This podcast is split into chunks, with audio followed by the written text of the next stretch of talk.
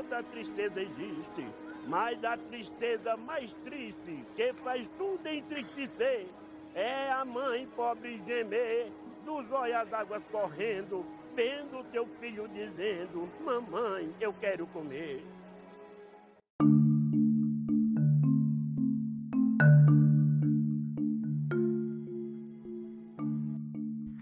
Oi, queridos ouvintes, é coletivo aqui, agindo localmente, pensando globalmente. Eu me chamo Talita Falcão e sou integrante do E-Coletivo. Esse episódio do EcoCast a gente vai falar um pouquinho de um dos maiores problemas que o nosso país está passando atualmente, que é a fome.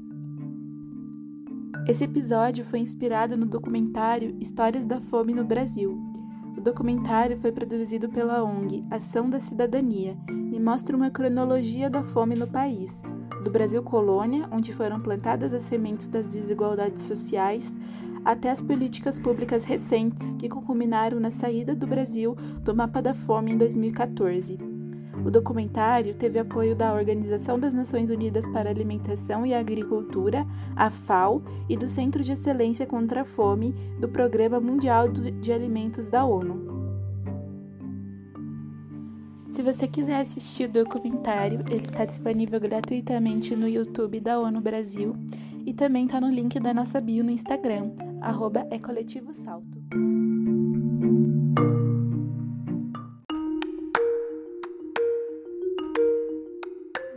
Corre o risco de voltar para o mapa da fome da ONU, situação em que um a cada 20 habitantes sofre insegurança alimentar grave. Um cenário que choca quando levamos em conta que o país é um dos maiores produtores e exportadores de alimentos no mundo. Eu fiquei muito emocionada. O ano era 2021 e os noticiários estavam começando a anunciar que o Brasil corria um sério risco de retornar ao mapa da fome. Vamos começar então explicando o que é o Mapa da Fome. O Mapa da Fome é produzido pela Organização Mundial das Nações Unidas para Alimentação e Agricultura, a FAO. O Mapa da Fome nada mais é do que o relatório que mede o estado da insegurança alimentar no mundo. Segundo a FAO, as definições para insegurança alimentar são as seguintes: Primeira, insegurança moderada, quando as pessoas não tinham certeza sobre a capacidade de conseguir comida e em algum momento tiveram que reduzir a qualidade e a quantidade de alimentos.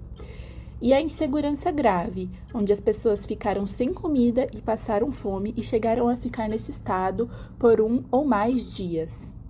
O mapa da fome da ONU, o mapa mundi, foi criado no início desse século para mostrar é, para todos, é, de uma forma gráfica, os países do mundo onde existe fome.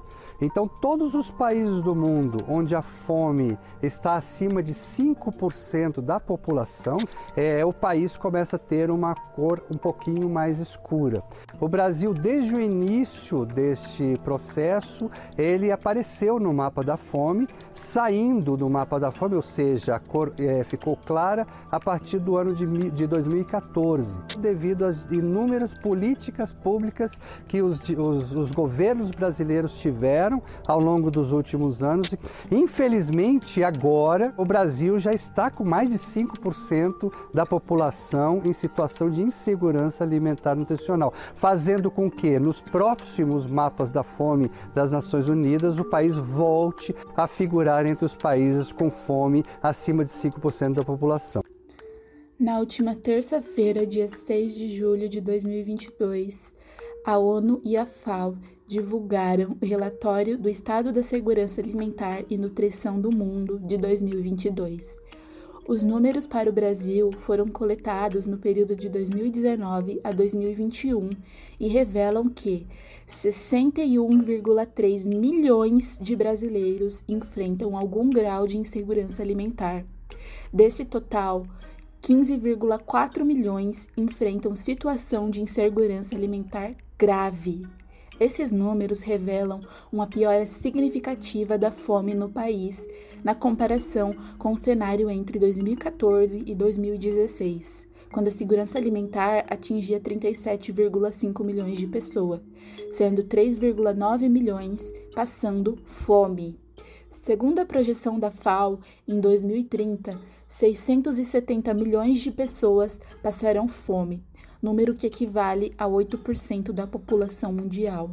No Brasil, apesar da crise mundial, a produção rural não parou. O homem do campo trabalhou como nunca, produziu, como sempre, alimentos para mais de um bilhão de pessoas. O Brasil contribuiu para que o mundo continuasse alimentado garantimos a segurança alimentar a um sexto da população mundial.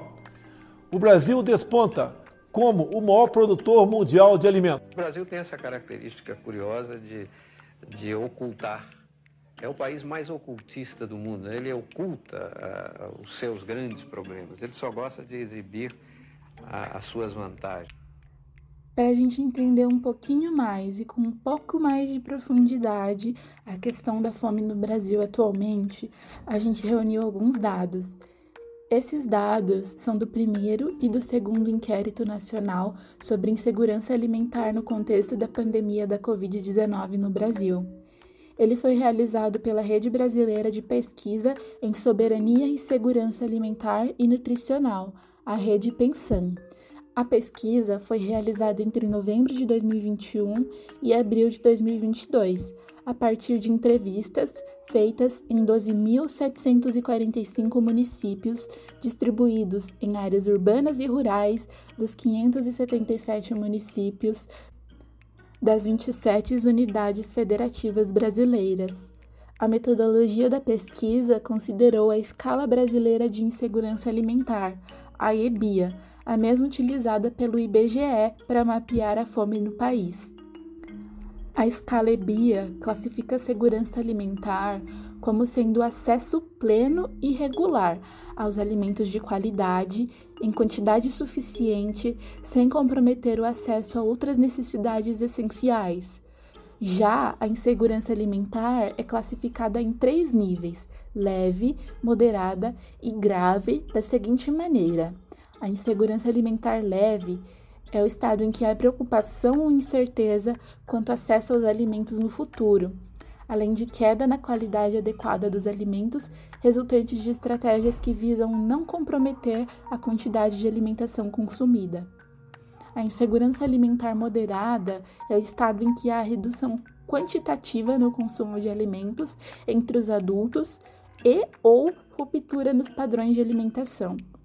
Já a insegurança alimentar grave é o estado em que há redução quantitativa de alimentos também entre crianças, ou seja, ruptura nos padrões de alimentação resultante da falta de alimento entre todos os moradores do domicílio. Nessa situação, a fome passa a ser uma experiência vivida no lar. Os resultados da pesquisa da Rede Pensan mostrou que 125,2 milhões de brasileiros estão vivendo com algum grau de insegurança alimentar. Esse número corresponde a mais da metade da população brasileira, 58,7%. Na comparação com 2020, a insegurança alimentar aumentou em 7,2%, e na comparação com 2018, o avanço chega a mais de 60%. A pesquisa também mostrou que a fome no Brasil tem local, tem gênero e tem cor. As estatísticas apontam que a fome é mais presente entre as famílias que vivem no Norte, com 25,7%, e no Nordeste, com 21% das famílias sendo atingidas. É maior também nas áreas rurais, onde atinge 18,6% dos domicílios. É realidade na casa de 21,8% de agricultores e pequenos produtores saltou de 10,4% em 2020 para 18,1% em 2022 entre os lares comandados por pretos e pardos. Atinge 19,3% dos lares sustentados por mulheres e 11,9% dos chefiados por homens. Em relação a 2020, mais que dobrou entre os domicílios com crianças menores de 10 anos de idade é maior nos domicílios em que a pessoa responsável está desempregada e saltou de 14,9% para 22,3% nos domicílios sustentados por pessoas com baixa escolaridade. Em média, 15 pessoas morrem por dia de fome no Brasil. Com mais da metade da população brasileira sofrendo algum nível de insegurança alimentar, é muito difícil que a gente não conheça pessoas próximas, às vezes nossos vizinhos, nossos colegas de trabalho, nossos colegas de escola, até pessoas da nossa própria família que não estejam passando por fome. Também é muito difícil olhar para os dados atuais da fome no Brasil e não se lembrar que o país é uma das maiores referências no combate à fome, com reconhecimento internacional pelas políticas públicas adotadas entre 2003 e 2014. O Brasil reduziu o número de pessoas desnutridas em mais de 80%. Com isso, o país cumpriu o objetivo do milênio fixado pela ONU e saiu do mapa da fome mundial. Entre 1990 e 2014, o número de desnutridos no Brasil caiu de quase 15% para 1,7%. O percentual equivale a 3 milhões e 400 mil brasileiros que ainda sofrem com a fome. O Brasil saiu do, saiu do mapa.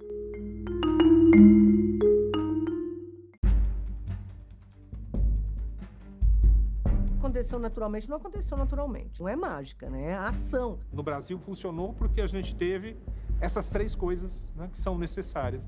A vontade política do governo, uma sociedade civil forte, com conhecimento na área, que sabe o que, que é segurança e soberania alimentar e nutricional, e uma posição estratégica de conselho dentro do governo. Segundo a FAO, alguns fatores principais foram decisivos para o resultado. O primeiro, o aumento da oferta de alimentos. Em 10 anos, a disponibilidade de calorias para a população cresceu em 10%. Segundo, o aumento de renda dos mais pobres, com um crescimento real de 71,5% do salário mínimo e geração de 21 milhões de empregos. Terceiro, Programa do Governo Federal de Acesso à Renda. Quarto, 43 milhões de crianças e jovens com refeições. 5. Governança, transparência e participação da sociedade, com a recriação do Conselho Nacional de Segurança Alimentar e Nutricional, o CONSEA. Além dos citados, o crescimento de renda da parcela mais pobre da população brasileira também foi essencial. Entre 2001 e 2012, a renda dos mais de 20% dos mais pobres cresceu três vezes mais do que a renda dos 20% dos mais ricos. Segundo esse documento, o número de brasileiros subalimentados caiu em 82% entre 2002 e 2013. O relatório aponta que o país investiu cerca de 35 bilhões de reais no combate à fome e atribui o sucesso aos programas Fome Zero e Bolsa Família. Tem gente da África vindo aqui, tem gente da América Latina vindo aqui, tem gente de países desenvolvidos querendo conhecer a experiência brasileira e saber como a gente conseguiu tão rapidamente reverter essas, essa situação de, de, de, de subalimentação, né? sair de 10% da população para 1,7% da população em, em pouco mais de uma década. É destaque entre as políticas públicas adotadas pelo Brasil lá atrás o Programa Fome Zero, Programa Bolsa Família, o Programa 1 Milhão de Cisternas, o incentivo à agricultura familiar, a questão da reforma agrária e dos assentamentos de terra. A reforma agrária feita em termos da reforma da nossa Constituição, indo ao encontro dos anseios da nação, vai proporcionar mais do que qualquer outra medida ou providência. Essa tranquilidade que nós todos reclamamos, que a reclamamos em benefício do desenvolvimento no nosso país. O acesso à terra é também uma outra questão importante do ponto de vista das famílias. Eu sou de uma família sem terra. Né? Eu nasci dos 10 anos para cá, eu me lembro de mais ou menos três moradores, porque meu pai trabalhou. A gente não tinha terra. A gente vivia na terra dos outros. Só para recordar, o assassinato de Pedro Teixeira na Liga de Sapé, na Paraíba, em 1963. Eloy Ferreira da Silva, no norte de Minas, massacre de Eldorado de Carajás. Chico Mendes, em 1988. Roseli Nunes, no Sul, e tantos outros. A gente está lutando também por eles, né? Se a gente conseguir a terra e a reforma agrária, vai ter uma mudança no nosso país, né? Mesmo tendo consciência da importância da reforma agrária, de uma distribuição justa de terras, o incentivo à agricultura familiar, que é a grande responsável pela produção de alimentos no Brasil, o governo brasileiro parece não querer olhar para os seus próprios exemplos, aquilo que deu certo em seu país, aquilo que de fato fez e ajudou o povo a parar de passar fome. A reforma agrária vem perdendo espaço no orçamento do governo federal desde 2015. Lá naquele ano, o Congresso aprovou gastos de 2,5 bilhões para o programa da reforma agrária e governança fundiária. Para 2019, a Lei Orçamentária Anual traz a previsão de gastos de 762 milhões, corte de 70% em apenas quatro anos. Essa política inclui não apenas a aquisição de terras para os assentamentos das famílias, mas também a gestão do cadastro rural, regularização da estrutura fundiária, desenvolvimento dos assentamentos, projetos de assistência social, educação e pacificação no campo com esses diversos cortes orçamentários em programas estruturais básicos do combate à fome no Brasil, não fica tão difícil entender porque a maior parcela das pessoas que passam fome no Brasil vem do ambiente rural, vem do ambiente que tem terra produzindo alimento ajuda dos Conselhos de Segurança Alimentar de todo o país, a Ação Cidadania elaborou um documento com 92 propostas para combater a fome no Brasil, com metas direcionadas para cada região do país. O projeto foi batizado de Agenda Betinho, uma alusão ao sociólogo Herbert de Souza, que nas décadas de 80 e 90 liderou uma grande campanha quando havia 32 milhões de pessoas passando fome no país. Hoje, com um milhão de pessoas a mais sem ter o que comer, o documento propõe ações para atenuar os efeitos da crise. Entre elas estão o acesso a alimentos essenciais, especialmente cereais como arroz e milho, facilidades para a produção e distribuição de frutas, legumes e hortaliças. Retomar o Bolsa Família com a inclusão de pessoas em situação de pobreza e extrema pobreza. Fortalecer políticas no semiárido com programa de cisternas. Estimular a criação de mini ceasas, dando a oportunidade aos produtores para mostrar e vender suas mercadorias. O Brasil é um país que está crescendo muito, o Brasil é um país que está crescendo na população também. Nós temos que ter condições é, de alimentar essas pessoas e eu tenho certeza que quem vai poder alimentar essas pessoas é a agricultura familiar e camponesa. Se ela tiver os estímulos, a, a garantia, a certeza de que ela tem mercado, de que ela pode competir. Para você conseguir reverter um quadro no tempo curto que a gente vive, você tem que ter programas que têm impacto. Nossos números são. Bolsa Família chega em 50 milhões de pessoas, o Luz para Todos chegou em 15 milhões de pessoas, a merenda escolar chega em 43 milhões de pessoas, o programa de cisterna chegou em 4 milhões e 600 mil pessoas. As conquistas sociais, mais do que intocáveis, elas precisam ser aperfeiçoadas, consolidadas e ampliadas. Os brasileiros, eles demonstram sempre um temor por causa de tantas decepções que já sofreram, se não se pode voltar para trás.